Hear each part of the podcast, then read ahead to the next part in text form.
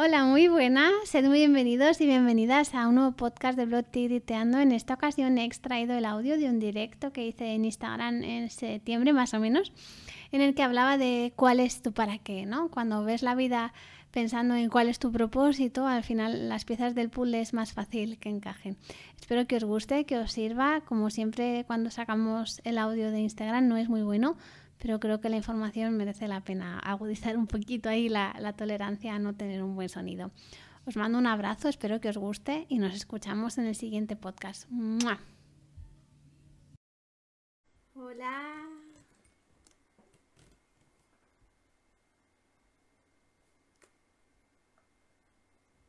Voy a intentar grabar también en Zoom por si acaso.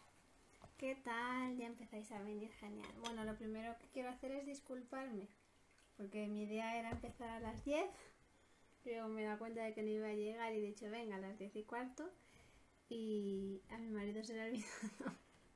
y todavía antes mis hijas están siendo cuidadas por la televisión. Esto es muy de la vida real, lo siento por sus teléfonos y por las horas de sueño que tienen que pasar antes de acostarse. Pero era esto o no hacerlo, así que lo hemos hablado con las mayores y me han dicho, venga, yo me encargo ponemos una peli y si se quedan dormidas yo les tapo una mantita hasta que llegue papá.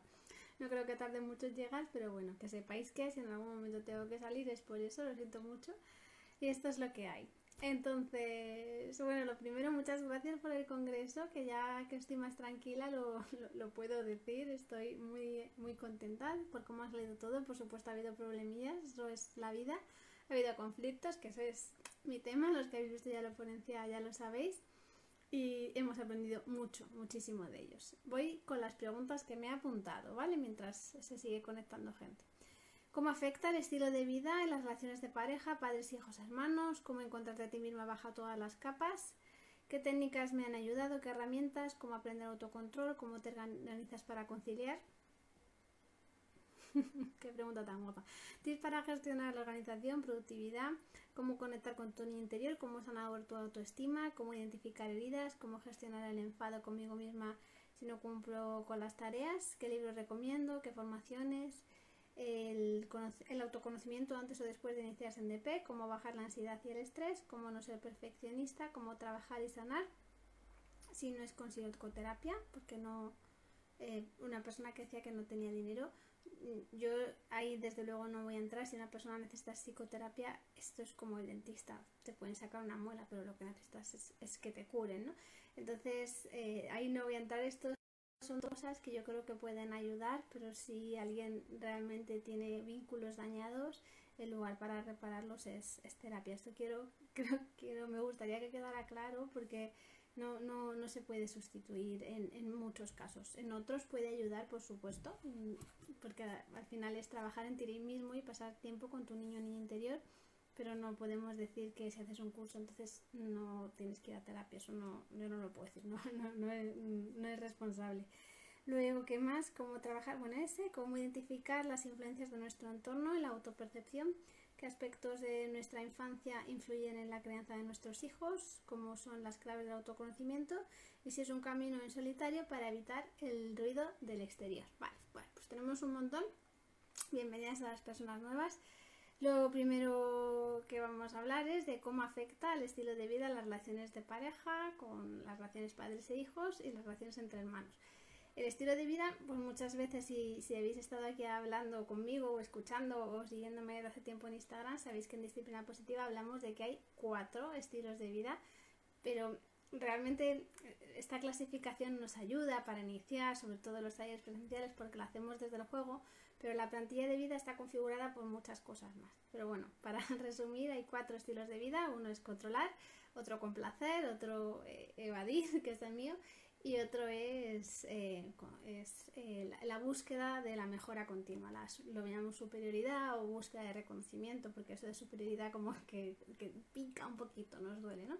No, no, no es considerarse superiores, sino que em, están, están, pensando en el bien común que, que, lo dan todo. Y eso pues acaba pasando factura de forma que les agota.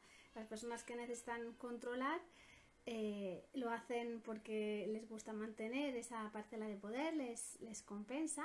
Eh, a todos nos compensa nuestra plantilla de vida, ese es el tema, lo hacemos porque nos compensa, no podemos contar todas las mentiras que queramos, pero lo hacemos porque nos compensa hasta que un día deja de compensarnos y ese es el momento en el que decidimos buscar eh, soluciones normalmente, si es, si es que llegamos a eso. Entonces tenemos los que controlan, los que complacen, los que complacen lo que pasa es que tienen mucho miedo al rechazo, en su pertenencia se ha, se ha, visto en peligro en alguna vez o ellos han tenido la creencia de que se ha visto en peligro y entonces por ese motivo eh, tratan de, de, evitar conflicto pero no porque no les guste el conflicto sino por miedo al rechazo ¿vale? y, el, y los, los que evadimos lo que queremos es protegernos en nuestra infancia normalmente hemos vivido situaciones que hemos percibido dos hermanos y cada uno las percibe igual que hemos percibido como que no nos sentimos seguros y entonces nuestra forma de compensar era evadir, meternos en, la, en el caparazón, decimos a veces, ¿vale? Pero bueno, esto es, es, es, para mí es muy divertido y me encanta y lo disfruto un montón, pero en el fondo lo que nos ayuda a entender es que todos nuestro, nuestros comportamientos son estrategias encaminadas a satisfacer una necesidad. Esa necesidad en última instancia es pertenecer, es decir, cuando yo evado, cuando yo evito conflicto, es mi estrategia de pertenencia para no sufrir la incomodidad tan absoluta que, que, me provoca el conflicto. Ser consciente de esto es lo que nos permite buscar soluciones. ¿Cómo influye esto en las relaciones de pareja? Pues igual en las relaciones de pareja, si, si habéis visto la ponencia, yo decía que, que hubo un momento en, en mi relación de pareja con mi marido que mm, yo quería eh, dejar de, vivir con él, no porque no le quisiera o porque no me gustara la convivencia, sino que habíamos entrado en una rueda de conflictuar mucho y entonces a mí eso me generaba tal malestar que prefería evadir todo lo bueno de la pareja a cambio de eh, no tener que soportar esa incomodidad. Es decir, en mi cuenta de los que, los que somos de, de ciencias mixtas, de, de, finanzas y empresa, pues imaginar un balance. Tenemos ingresos y tenemos por otro lado gastos, ¿no? Entonces yo estaba pensando solo en los gastos y no en los ingresos. Entonces por eso dije, va, cierro la empresa. Pero cuando me di cuenta de que no era algo que tuviera con él, sino algo que estaba dentro de mí, para mí eso fue un cambio de chip y ya llevaba mucho tiempo eh, practicando o llevando a cabo prácticas relacionadas con la disciplina positiva, con el desarrollo personal, con la meditación y demás, pero al final lo que yo creo que a, mí personalmente me ayudan son los fracasos, o sea, cagarla es a mí lo que personalmente me ayuda a entender y a, y superarme, ¿vale? ¿Cómo influye? Pues yo como tengo pánico al conflicto, pues trato de evitarlo. Y pues, eh, por ejemplo, eh, para evitar conflicto, pues puedo decir que sí, cuando realmente estoy diciendo que no. Como esto ya me lo estoy trabajando, pues ya no lo digo tanto, pero eso no significa que no me gusta entrar en conflicto. Entonces, como que lo evito, pero no del todo. Y, y por ejemplo, eh, también esto es muy importante porque mi marido sabía que yo hoy tenía que hacer esto a las 10 y se le ha olvidado. Entonces yo tengo dos opciones, enfadarme muchísimo y montarle un pollo cuando llega a casa o decir, vaya, pobre, se le ha olvidado, tiene tanto en la cabeza que se le ha olvidado algo que le he repetido 18 veces hoy. ¿Qué, qué voy a elegir? Pues lo que me compense. A mí personalmente, eh, aunque en otra época de mi vida me hubiera enfadado mucho, en esta época de mi vida sé que yo tengo parte de la responsabilidad. Igual no tenía que haber puesto el directo hoy porque eh, yo sabía que tenía algo que hacer esta tarde y que quizás eh, tardaría en llegar, lo que no sabía era que se le iba a olvidar. Pero bueno, yo tengo parte de responsabilidad, es decir, da igual la plantilla que vida que tengas, da igual cuál de los animales seas, lo importante es reconocer que tú tienes parte de responsabilidad en las cosas que suceden. Y aquí me gustaría hacer un inciso de, por ejemplo, en situaciones de violencia, de maltrato, tú ahí no tienes ninguna parte de responsabilidad. Quiero decir, es la otra persona la que está actuando mm, de forma inmoral o hasta ilegal, ¿no? Entonces no me refiero a eso, me refiero a cosas pequeñas del día a día. Yo tengo parte de responsabilidad en haber puesto este directo cuando igual mi marido no llegaba a tiempo. Em, eh, tengo dos opciones, asumir eso y aceptar, decir, bueno, pues salga como salga, o coger y cuando llegue pues le monto un pollo. Pues yo elijo lo primero. En otra época de mi vida no lo hubiera hecho, así que fijaos qué aprendizajes son las relaciones de pareja. Y con los hijos igual. Esto pues como yo tiendo a evadir conflicto pues me cuestan mucho las rutinas. Eh, porque al final las rutinas pueden llevarnos a conflicto, eso por un lado, y a mí las rutinas me hacen sentirme muy controlada, entonces es otro de los temas que, que, en mi caso no me gusta sentirme controlada, entonces tiende a evadirme, por eso no me gustan las rutinas. Entonces cuando vives con alguien que sí que le gusta, porque su plantilla de vida es el control, pues ahí, ahí hay que andar, eh, es como, yo veo como la, una cuerda floja de esta de ti, ti, ti, ti, ti, ti, pues así, por la cuerda de trapecista, es al final, eso es eh, formar una familia. Y respecto de tus hermanos, eh, tú construyes tu plantilla de vida en base a las primeras relaciones sociales que tienes, que son con tus hermanos. Es decir, si tú te llevas 3, 4 años o menos, tu plantilla de vida está totalmente condicionada por tus hermanos. Si te llevas más, yo por ejemplo con mi hermano me llevo 5 y medio, casi 6, pues yo ya estaba muy hechita cuando él nació. Tengo lo que he contado hoy, hoy tengo muchas cosas de hermana mayor, pero realmente mi plantilla de vida no ha estado tan impactada por su nacimiento.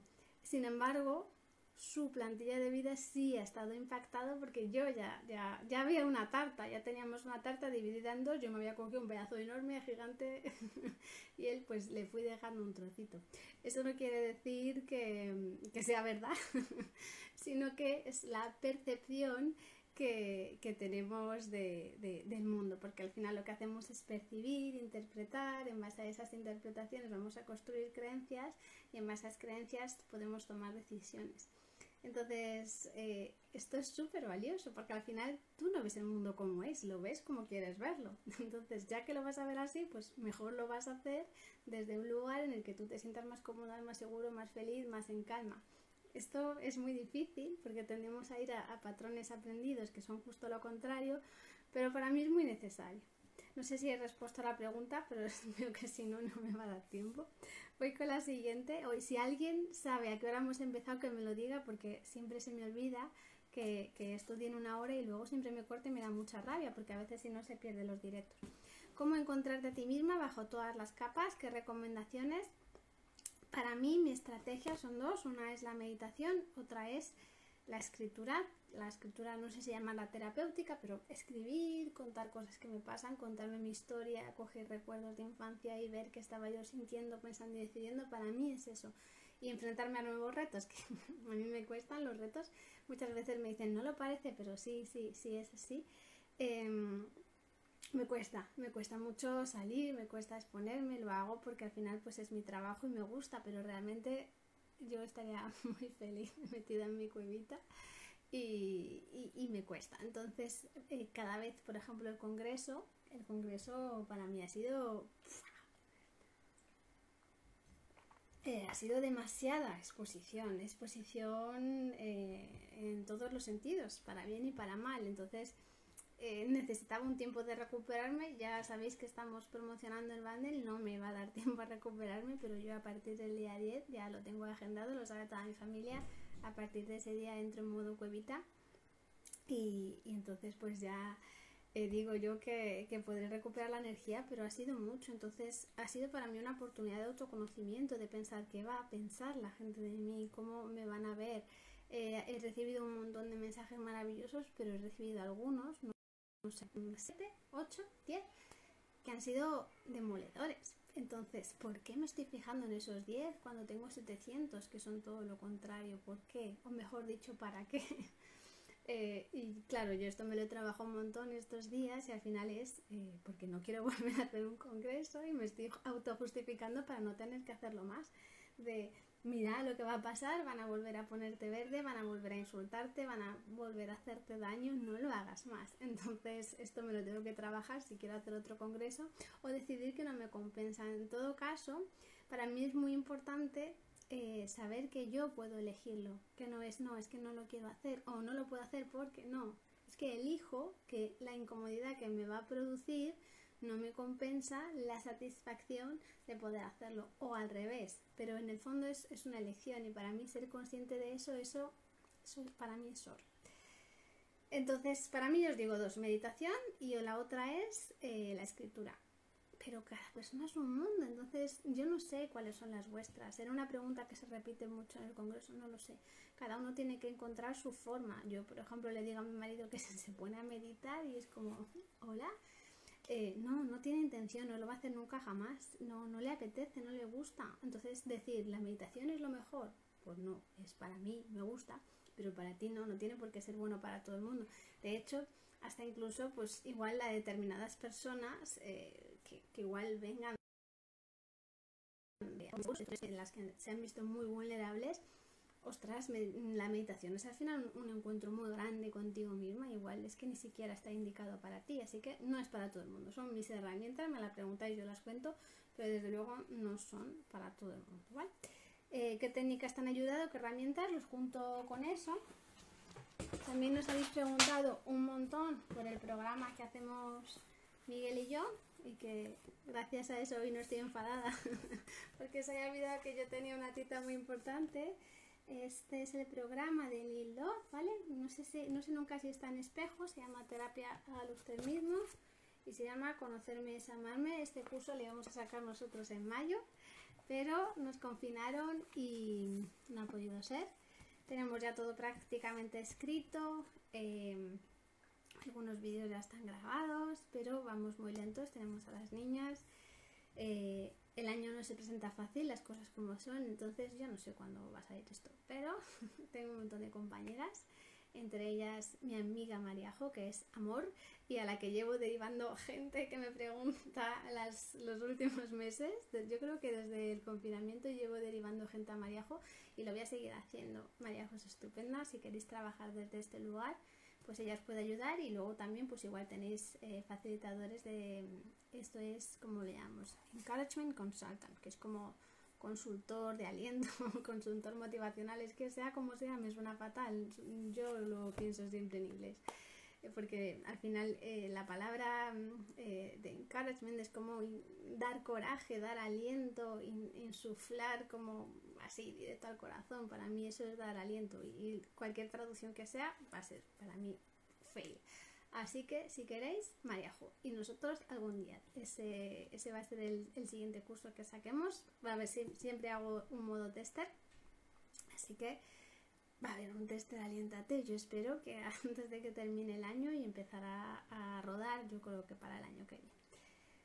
Más cosas. Ah, bueno, y Cristian, claro, está Cristian, mi mentor, que lo podéis encontrar en Instagram como Boyd Hart. Está, ha estado en el congreso, ha dado una ponencia maravillosa y, él eh, facilita esta formación para ser eh, educador o esto del consultor motivacional. Así que ahí lo tenéis. ¿Cómo te organizas para conciliar? Pues mirad, esto es lo.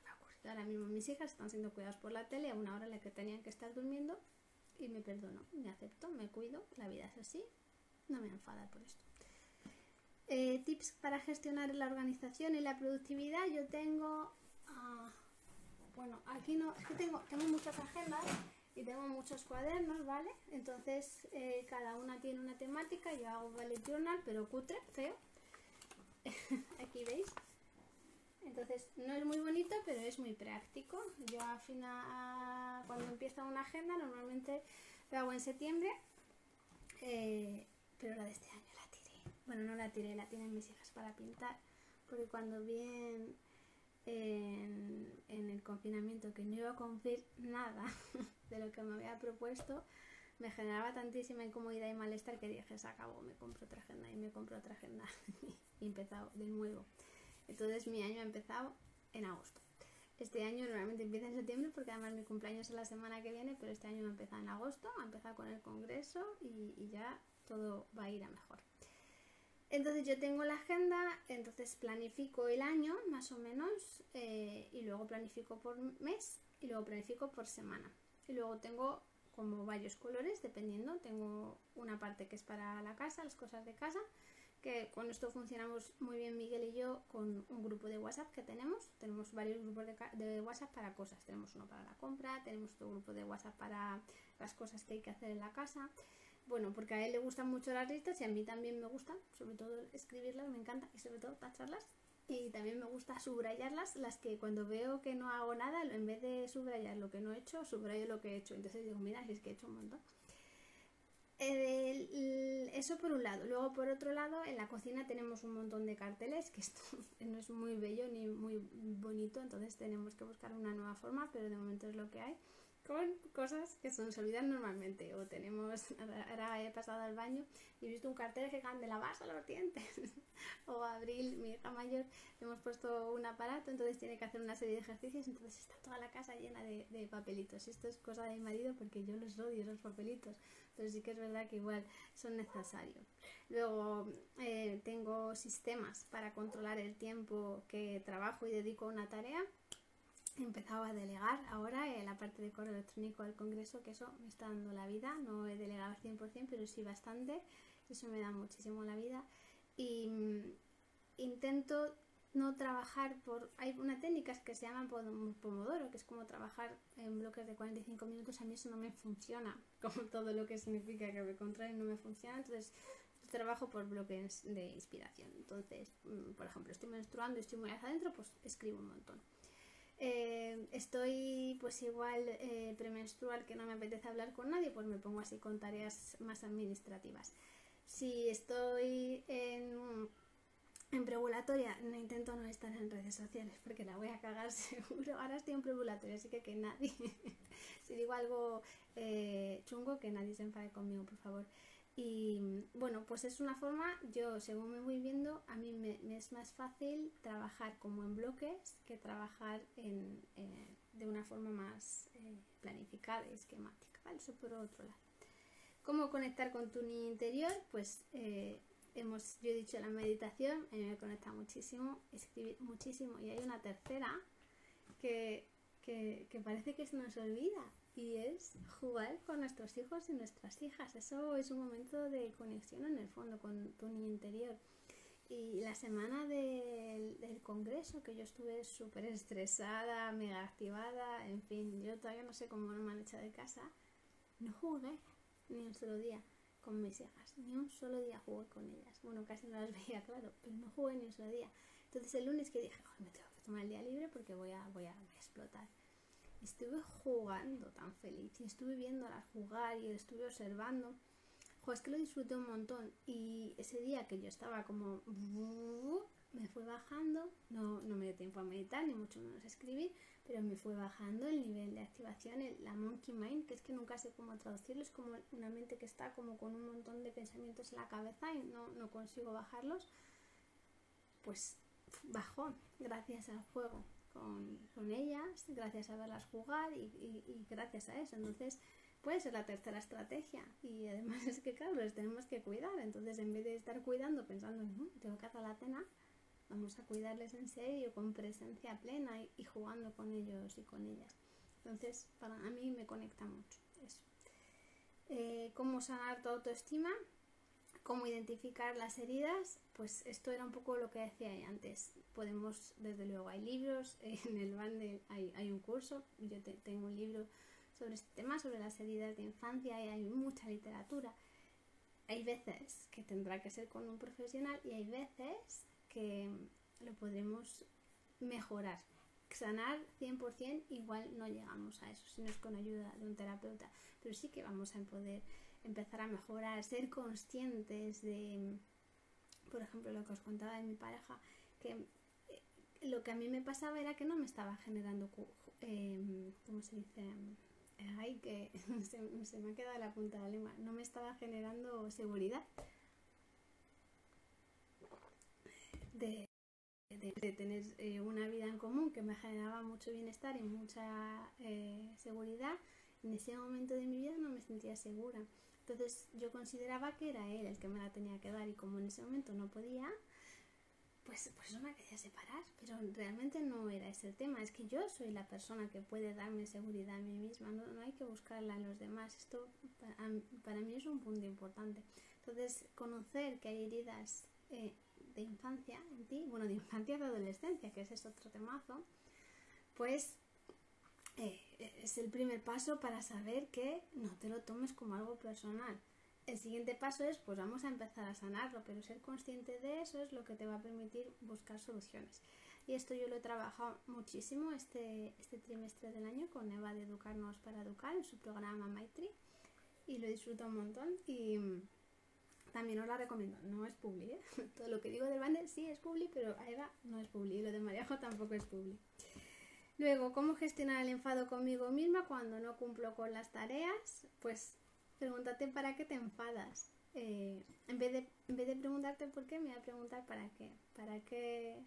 Eh, ¿cómo, me, ¿Cómo gestionar el enfado conmigo misma cuando no cumplo con las tareas? ¿Para qué me enfado conmigo misma cuando no cumplo con mis tareas? Pues quizás es para no aceptar la idea de que al final eres una persona altamente imperfecta. O sea, para mantener nuestro autoconcepto de lo molo todo, cuando cometo un error o cuando no cumplo con mis tareas, pues voy a empezar a flagelarme. Pues vamos a empezar a aceptar de que al igual pues tampoco somos tan guays como nos gustaría, ¿no? A mí me pasó en el congreso, ya os digo que ha sido una oportunidad de crecimiento brutal cometí un error No, no voy a entrar a explicarlo más si me pongo a llorar porque me apetece, pero la lié, la lié pardísima. Y fue un error a nivel económico, porque igual otros errores te puedes disculpar y punto, pero los, los de tipo económico, cuando eres autónoma, son más complicados. Aunque mi profesor de autoescuela, que ya os conté que aprobé la sexta, cada vez que suspendía me decía, hija mía, mm, los problemas que se arreglan con dinero, si lo tienes, no son problemas. Así que bueno, yo creo que eso, lo, creo que fue, no sé si fue el jueves o el viernes, creo que, no sé, uno de los dos días, eso me lo repetía yo en bucle. los problemas que salen con dinero no son problemas, hasta que me lo creí y dejé de llorar y pude empezar a, buscar soluciones. Entonces, cuando ya por fin me calmé y dejé de llorar y de estar como en plan en, la, mierda, vamos a ser sinceras, estaba en la mierda, cuando ya por fin logré salir de ahí, em, empezó la culpa, claro, es que no tenía, es que para qué, es que a quién se le ocurre, es que me tenía, pam, pam, pam, y empecé a hablarme fatal y a tratarme súper feo. Entonces, quizás hace unos años yo hubiera estado mucho rato tratándome feo, pero en ese momento fui consciente enseguida de cómo me estaba tratando y me puse a. Esto no siempre me funciona, porque a veces me, medito para evadirme, eso también lo tengo que decir, pero en este momento dije esto lo tengo que yo que trabajar aquí porque si no eh, es que no, no, no, voy a poder terminar el día, ¿no? Y tengo ya muchas cosas que hacer. Y, y, al final, pues logré aceptar eso, si he cometido un error, sí, la solución pues la buscaremos, esto va a tener solución, no es nada que no sea solucionable, si has cometido un error, pero mira, es la curva de aprendizaje de un congreso, no, no puede salir todo perfecto a la primera. Y ser consciente de eso ha sido lo que a mí me ha permitido transitar. Esta otra pregunta. Entonces, eh, ¿cómo gestionar el enfado? Pues pensando en tu para qué y entendiendo que es una estrategia de pertenencia, igual hacia la exigencia o hacia la perfección, y dándote esa pertenencia desde otros lugares. Luego, ¿qué libros recomiendas? ¿Qué formaciones? Os he enseñado estos dos, que son los que eh, trabajamos nosotros. Hay mil libros, tenéis que encontrar los vuestros, las formaciones vuestras, porque al final hay, un montón de formas de llegar a a, la ciudad de Oz. Eh, el conocimiento antes o después de iniciar la disciplina positiva, mm, o sea, voy a decir una, anécdota que tenemos de Jane Nelson. Jane Nelson junto con Lynn son las creadoras de disciplina positiva y una vez en una entrevista le preguntamos cuánto tiempo has logrado tardado en, integrar los principios de la disciplina positiva en tu, en tu vida. Entonces dijo, no, no, yo no los he integrado lo que me he convertido es una persona muy buena, disculpa. Si Jane con sus ochenta y pico años, toda esta respuesta es súper alentadora. De hecho, yo hasta me pregunto si, si sería verdad o lo dijo para alentarnos. Es el proceso, o sea, no, no hay que llegar a, a, un lugar, sino lo importante es el caminito que vamos haciendo. Entonces, para mí, no, o sea, yo no esperaría a iniciarme la, a la disciplina positiva o, la forma de, crianza que, queráis tener, que, sea un poco menos vertical de lo que hemos vivido nosotras, hasta que me, me haya sanado totalmente. Porque en el camino te estás perdiendo un montón de cosas y al revés, tampoco, eh, o sea, creo, creo que hay que ir haciendo. Entonces, para mí lo más bonito de la disciplina positiva es el darte cuenta, darte cuenta de que tú tienes impacto que tus acciones están teniendo impacto en los demás, especialmente cuando tus hijos son muy pequeñitos y que tienes una responsabilidad. No desde la culpa, sino desde la responsabilidad. Aceptar esa responsabilidad y actuar en consecuencia. Es decir, no es que mis hijas me hagan perder la paciencia, no. Lo que ocurre es que igual mi vida esta semana está siendo un caos, no están ajustadas mis expectativas de lo que es tener hijas a la realidad que tengo y eso hace que yo esté más activada, esté más irascible, esté con menos paciencia y eso esté provocando que mis reacciones no son las que me gustaría, pero no son mis hijas las que me hacen perder la paciencia, mis hijas son niñas y hacen lo que tienen que hacer que es explorar y aquí la adulta soy yo, la que tiene que proporcionarle seguridad soy yo. Si yo no estoy para proporcionarle seguridad, pues mira, la vida es así, hay veces que está bien, hay veces que está mal y ya está, vamos a aceptarlo. Pero si es muy frecuente, me parece importante buscar las causas raíces que nos por las que estamos así. Es decir, es, no, esto, si no es una semana, porque acabo de organizar un congreso por primera vez en mi vida y he tenido 17.000 personas y un montón de emails y un montón de problemas, sino que es así todos los días de mi vida, ahí toca hacer cambios. ¿Cuáles son los cambios? No tengo ni idea. Eso ya son particulares de cada persona. Pero ser consciente de eso a mí me parece muy importante. Y he hablado de Jane. Y hablo de Jane y no puedo no hablar de Lynn. Lynn, a ver, lo que no sé es, porque esto siempre sale en espejo. Lynn, que esto lo dije también en un podcast y dije, a ver si enseño el gráfico. Lynn Lot, no sé si se ve ahí bien. Lynn, Lynn Lot dice que esta esto de aquí, que pinto yo aquí de verde, ¿vale?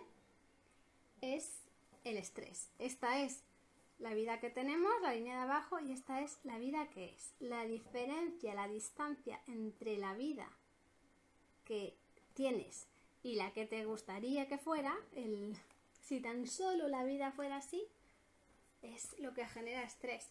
Entonces, aquí hay dos formas de actuar. Una, escoger y bajar nuestras expectativas. Expectativa, sobrevivir. Todos hemos sobrevivido. Medallita, beso cuatro narices antes de irme a acostar. Mañana será otro día. Eso por un lado sería bajar la expectativa, aumentar la, calidad de vida, que para mí calidad de vida no es tener eh, un yate, sino estar en calma. Entonces, si subimos esta línea y bajamos esta otra línea, pues vamos a tener menos estrés. El secreto de la disciplina positiva es, es, reducir los niveles de estrés, subiendo la, la calidad de vida y bajar las expectativas para que esa distancia sea más pequeña. Entonces no sé por qué os estoy contando eso.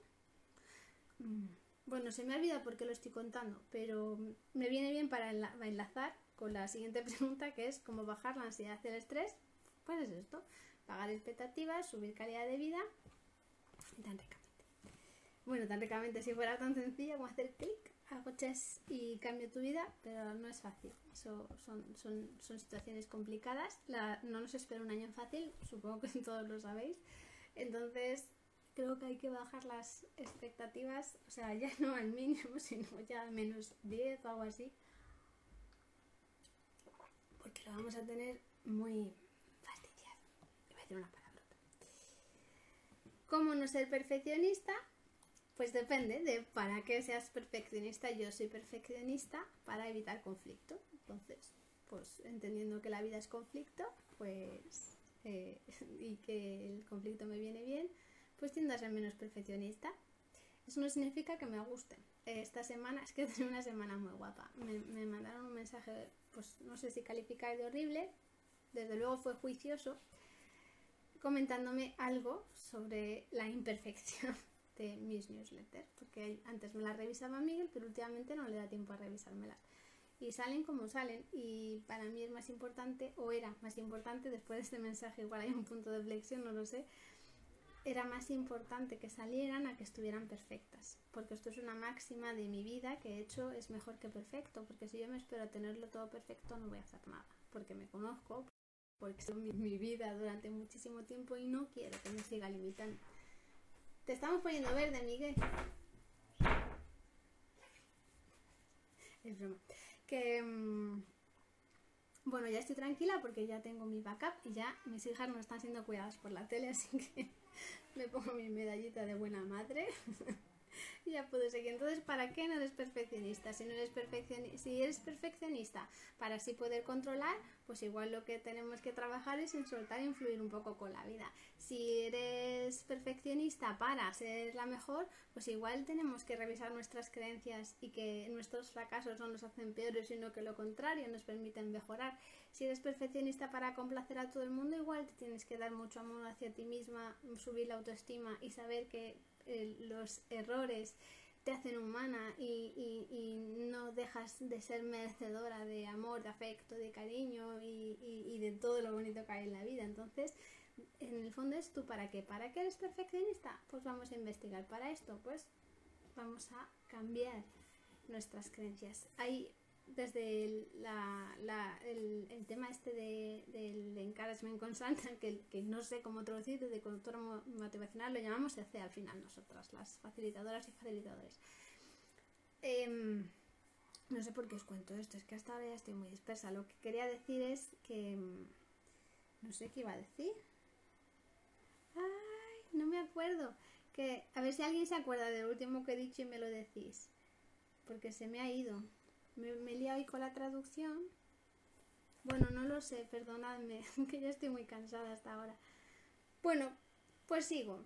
Si nadie me dice lo que estoy diciendo, pues voy a seguir con lo siguiente. Bueno, pues eso. ¿Para qué no? Encontrando tú para qué. Sí, lo del perfeccionismo me acuerdo, pero no sé lo último que he dicho. Encontrando tú para qué, para qué eh, hago esto vas a volver a, encontrar eh, cuál es como tu bienestar, tu, tu, el, lugar en el que tú estás calmada. Ah, sí, gracias, gracias. Revisar las creencias. Hablamos de que hay como tres formas de cambiar. Una es cambiar a través de las emociones, otra es cambiar a través de los pensamientos y otra es cambiar a través de, de las acciones. Miguel cambia a través de las acciones mi forma de cambiar es a través de los pensamientos. Yo construyo pensamientos nuevos, por eso tengo normalmente, aquí tengo, tengo aquí algunas afirmaciones. Entonces yo a través de las afirmaciones funciona muy bien porque es mi forma, pero a otras personas las afirmaciones le parecen un truño y, no le interesan en absoluto, es decir, hay que encontrar la, vuestra. Y otras personas cambian eh, sus, eh, sus, plantillas de vida eh, no se pueden cambiar 100%, pero se, pueden mejorar. Se pueden mejorar para que puedan ser eh, más, para que nos compensen en, cierto modo. Pues es a través de las emociones. Pues los talleres vivenciales funcionan muy bien, porque las personas que cambian a través de las emociones, cuando se ven reflejadas en cuando actuamos, unos actuamos de niños y otros actuamos de adultos, se ven súper reflejadas en sus emociones y desde ahí es mucho más fácil cambiar. Para algunas personas, para otras son Ah, qué bien, porque me están mandando WhatsApp. por favor, que alguien que me mande WhatsApp no me lo mande ahora, por favor, que se me ha olvidado eh, quitarlo. Ya me he ido otra vez. Bueno, eso, cambiar a través de la emoción, a través del pensamiento o a través de las acciones. Entonces esas son las tres formas de que lo hacemos. Tenemos que encontrar cuál va a ser la nuestra, ¿vale? Cómo trabajar y sanar, pues eso, psicoterapia eh, podría ser como el top y luego pues hay cosas que puedan ayudar o no, tenemos que encontrar las nuestras cómo identificar las influencias de nuestro entorno en la autopercepción, qué aspectos de nuestra infancia influyen en la crianza de nuestros hijos, pues esto, esto yo lo suelo ver bastante en asesorías, ¿no? Igual me consultan por una cosa, pero al final pues acabamos hablando de otra. Y ahí empiezan a salir cosas. Por ejemplo, eh, no sé, se me ocurre algo muy normal que es el llanto de mi peque porque y que te molesta tanto de tu peque, le has puesto un límite que no le gusta, tiene todo el derecho del mundo a estar enfadado. Entonces empiezas a rascar y a rascar y a rascar y lo que te molesta es ese llanto. Ese llanto de enfado porque se lo has dicho bien, porque a ti cuando eras pequeñita no solo no te lo decían bien, sino que había muchísima más violencia, muchísimo más control y eso te hace conectarte con momentos de tu infancia que no han sido sanados. Es decir, em, observación. no podía faltar mm, Ay, mira, acabo de tirar el té, tampoco podía faltar yo tirando cosas. Dame un segundito que no quiero que se me estropeen los libros. Perdonad, ¿eh? Ya está. Ya lo solucioné. Y siguen llegando WhatsApp. Por favor, personas que me manden WhatsApp, no me manden WhatsApp ahora. Em, ¿Por dónde iba? Ah, lo de, claro, entonces, ser consciente de lo que te está pasando con tu peque no tiene nada que ver con tu peque, sino que tiene que ver contigo y con tu historia no sanada o a la que no le has dado sentido, pues eso importa. Y te hace que te tome las cosas de una manera y te das cuenta de que no, de que no sirve de nada tomártelo personal y de que tus hijos y tus hijas no te tienen que agradecer que les grites, es que o sea, eso es lo que debería ser. Es como que te dieran las gracias por darles de comer. Pues no, es lo mismo.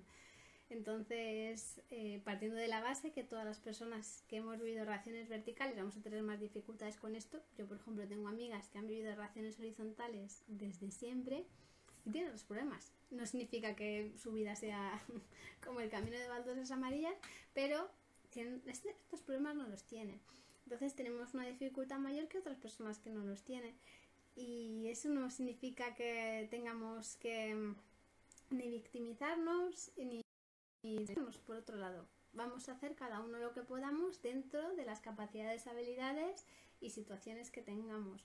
Eso a mí personalmente me da mucha paz eh, verlo desde ese enfoque de compasión. Y, ay, se escucha muy bajito, pues lo siento mucho, no, mucho no, no puedo hacer. Al que hablo así, hablo bajito yo. Em, y eso, eso impacta en nuestros hijos y nuestras hijas. Entonces, eh, darle una vuelta, entender que no son ellos los que, sino nosotras, que es que, pues mira, somos así, estamos rotitas y estamos intentando coger todos los trocitos que podemos y construirlos para hacer algo parecido a esa mamá que teníamos en nuestra cabeza cuando éramos pequeñas. Y está saliendo lo que ha salido, pues como un Picasso, pues ya será un Rembrandt. o no, o nos podemos quedar en Picasso y está bien. ¿Cuáles son las claves del autoconocimiento? Me siguen llegando WhatsApp. Eh, yo creo que ya las he comentado, es eh, entender que cada persona es distinta, que lo que me gusta a mí no tiene por qué gustarte a ti. Eh, la, ah, ya sé lo que estaba diciendo, la observación, observar qué es lo que yo necesito, por qué reacciono así, o mejor dicho, para qué reacciono así, qué, me está diciendo el comportamiento de mi peque, qué me está diciendo mi comportamiento, qué necesidades estoy intentando satisfacer. Y en base a todo eso, esa amalgama, de conseguir saber un poco qué, qué, qué está pasando. Desde el autoconocimiento vamos a poder llegar al autocuidado. Porque para mí, o sea, no digo que no haya uno y lo otro, pero para mí están muy unidos, porque para muchas personas autocuidado significa, me voy de spa, A mí eso, nada, eso, o sea, te quiero decir, si me invitan voy, ¿no? Pero no, no es lo mío. Para mí, autocuidado es eh, estar en calma, estar tranquila, hablarme bonito, tener tiempos para mis cosas, que, que todo fluya, que no haya prisa, que no haya estrés, que no haya conflictos. Para mí eso es autocuidado. Entonces, también os tengo que decir que mi vida ha mejorado muchísimo desde que vivo en este pueblo. Así que, es malo decía, es buscaros una casa con jardín. y si no, que al menos tenga terraza. Bueno, yo no os voy a decir eso, pero bueno, pues igual en, los pueblos pequeños se vive muy bien. Lo tengo también que contar. Eso ha sido mi solución. Para otras personas puede ser justo lo contrario. Me voy a la ciudad porque tengo más cerca a mis padres o a mis suegros o, tengo mm, todo más cerca. Hay que tomar decisiones. Eso es. ¿Tú qué tomas para ser feliz? Decisiones. Y es un camino en solitario externo. Esta pregunta me la hiciste ese otro día y dije, pues no sé qué contestar, todavía no sé qué contestar, no lo sé, porque para cada persona es distinto. Em, conociéndome a mí misma, para mí sí es un camino en solitario porque me molesta el ruido externo, pero no tiene por qué ser así para todo el mundo, porque otras personas igual necesitan más apoyo, más aliento, igual tienen más ganas de expresarse y de, y de contar lo que les pasa, entonces no lo sé. Sé que si es tu caso, pide ayuda y si no es tu caso, tampoco te sientas forzada a, a contárselo a los demás. Y tú? Pero esa, frase no es mía, ¿eh? La, la leí, en, no sé si en una taza o en... Ah, me quedan cinco minutos. Bueno, pues eso, estas son las dudas que tenía yo de mi ponencia. Espero que os haya servido. Como sabéis, estamos promocionando un bundle. Si os habéis quedado con dudas sobre disciplina positiva después del congreso, tengo un curso maravilloso que se llama Semillas, que cuesta 50 euros normalmente por 55 euros, es decir, por 5 euros más vais a tener acceso a un montón de cursos muy relacionados con estas cinemáticas y con temáticas y con otras más. Si es vuestro momento, aprovechar la oportunidad y hacerlo con mi enlace, porque es un enlace afiliado por el que yo recibo una comisión. Entonces, si os apetece, está puesto en el perfil y recibiréis, si lo compréis con mi enlace, unos bonos extra que, pues es que son chulísimos también. Y si no es vuestro momento, pues fenomenal, porque hay mucho tiempo para hacer muchas cosas y lo importante es tener un curso en paz. Si apuntaros a un bundle de estos va a hacer que aumente vuestra exigencia, pues igual no es el momento. O igual puede ser una oportunidad para saber que tienes ahí 75 cursos y no hacer 75, sino uno. un beso muy grande. Siento no haber podido ir leyendo cualquier cosita. Voy a intentar que se quede grabado y me las podéis dejar a ver si igual puedo hacer un podcast o algo de segundas preguntas y respuestas. Un beso muy grande. Chaito, adiós.